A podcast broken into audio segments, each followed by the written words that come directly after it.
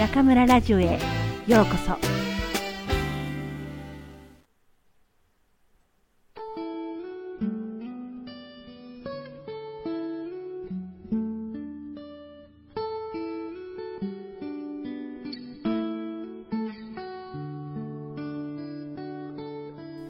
噂話に深呼吸。暮らしの手帳の編集長になりたての頃毎日のように届く手紙がありました。私の好きな暮らしの手帳ではなくなってしまった。どうか昔のままの暮らしの手帳を返してください。雑誌をリニューアルしたことへの抗議の手紙が日に何通も届いたのです。素晴らしい達筆でしたためられていると多少切なくはなりますが、編集長という僕の仕事はその声にどう向き合っていくかだと受け止めていました。組織に属することなく、ずっと一人で仕事をしてきた僕にとって、ネガティブな意見や批判、噂や陰口はおなじみのものです。仲良くしている人が、陰では松浦なんてダメだと言っているくらい慣れっこだし平気です。仮にカウブックスがある中目黒界隈の半径1キロ以内に松浦弥太郎が好きだという人が100人いたとしたら、松浦弥太郎なんて大嫌いだという人も100人いるでしょう。自分が矢面に立って何かするなら賛否両論あって当然です。むしろ向かい風が強いほど前に進んでいるように思えます。一番寂しいのは、いいも悪いもどんな声も聞こえてこない無反応、無関心。その意味で、暮らしの手帳に来る正面切っての講義など、嬉しい頼りとすら言えます。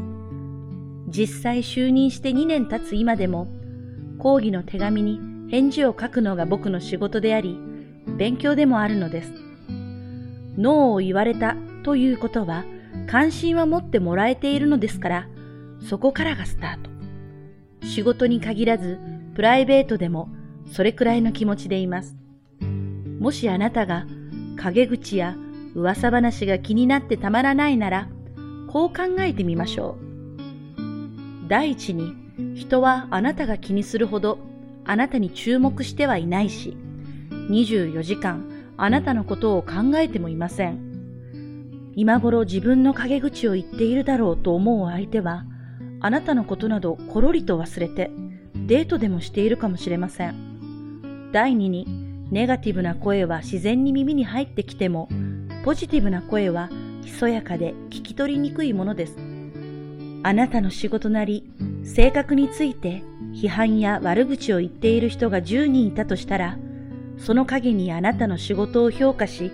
感じのいい人だと思ってくれる人が10人います。ただ、彼らはそれを黙っているので、あなたが気づかないだけなのです。それでも、心が涙って仕方がないというあなたに、とっておきの秘密をお教えしましょう。それは深呼吸すること。実にシンプルですが、霊剣新たかな効き目があります。深呼吸をすると、不思議と心が落ち着き、冷静になれます。人の目がどうしても気になってしまうとき、呼吸は浅くなっているはずです。よく考えれば、まあいいや、と思えることに感情的になり、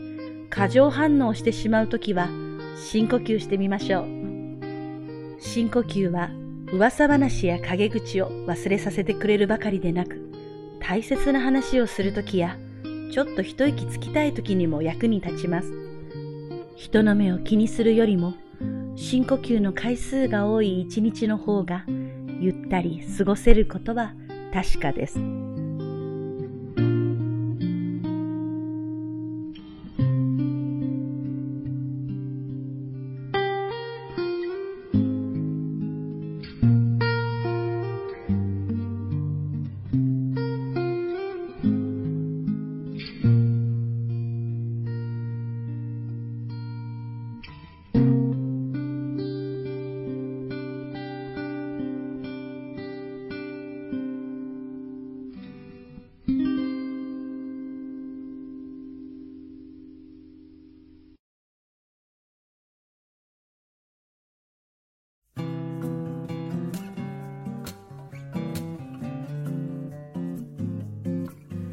皆さんこんばんは。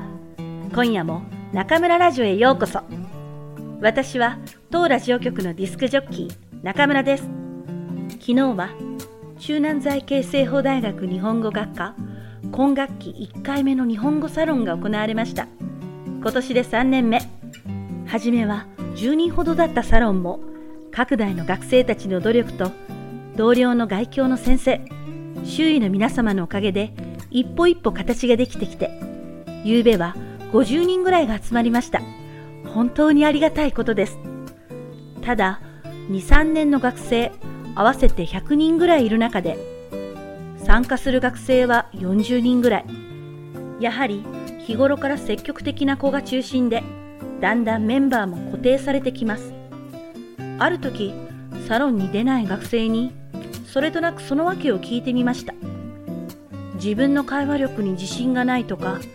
上手な後輩の前で恥をかきたくないとかなどの言い訳の中にルームメイトが行かないからという答えがありました。4年生になって先生本当はサロンに来たかったんだけどルームメイトの目があって行けませんでした。ごめんなさい。と言ってくる子もいます。美しきかな。女の友情。私も昔は女の子でしたから。彼女たちの気持ちがわからないわけではありませんが中学生ならいざ知らず大学生になってもそんなことを言うなんてなんだか幼いというか残念な気持ちがしました。確かに4人のルームメイトのうち自分だけ別行動をとるのはなんとなく寂しい気がするのかもしれません。ただ日本語能力試験の点数を集計していると驚くことに同じ部屋の学生の点数は似通っているんです。ちなみにこれは能力試験だけではなく高級日語や会話でも同じ傾向が見られます。つまり1年生の一番最初に誰と同じ部屋になったかでその後4年間の成績が決まってしまうということでしょうか。それはなんだか悲しい話ですね。もちろん朝から晩まで1日20時間ぐらいは一緒にいるわけですからいろんなことが似てくるのは理解できますけどそれはプラス方向であってほしいし足を引っ張り合って結局共倒れになってしまうような関係ならそれはもう友とは言えないのではないでしょうか。大学生とは子供から大人へ変わる人生の修行の場。学ぶときは学ぶ遊ぶときは遊ぶ。講師のけじめがつけられないようでは後から振り返って有意義な学生生活だったとは言えないでしょう。今このような個人行動がしにくい環境にいる皆さん思い切って一歩を踏み出してみませんか？その後気まずくなるのが怖いかもしれません。でも誰かはあなたと同じように自立したがっているかもしれないし仮にルームメイトとはなんとなく距離感を感じても生き生きと活躍しているあなたの周りには新たな友人が現れるかもしれません。すべては考え方次第であなたの世界が変わります。辛い言葉が耳に入った時は松浦さんのおっしゃる通り深呼吸してみましょう。深呼吸って本当に効果があるんですよ。私も中村ラジオを録音するとき深呼吸して心を落ち着かせながらスタートを待っているんですよ。さて、早いもので9月も第4週に入ります。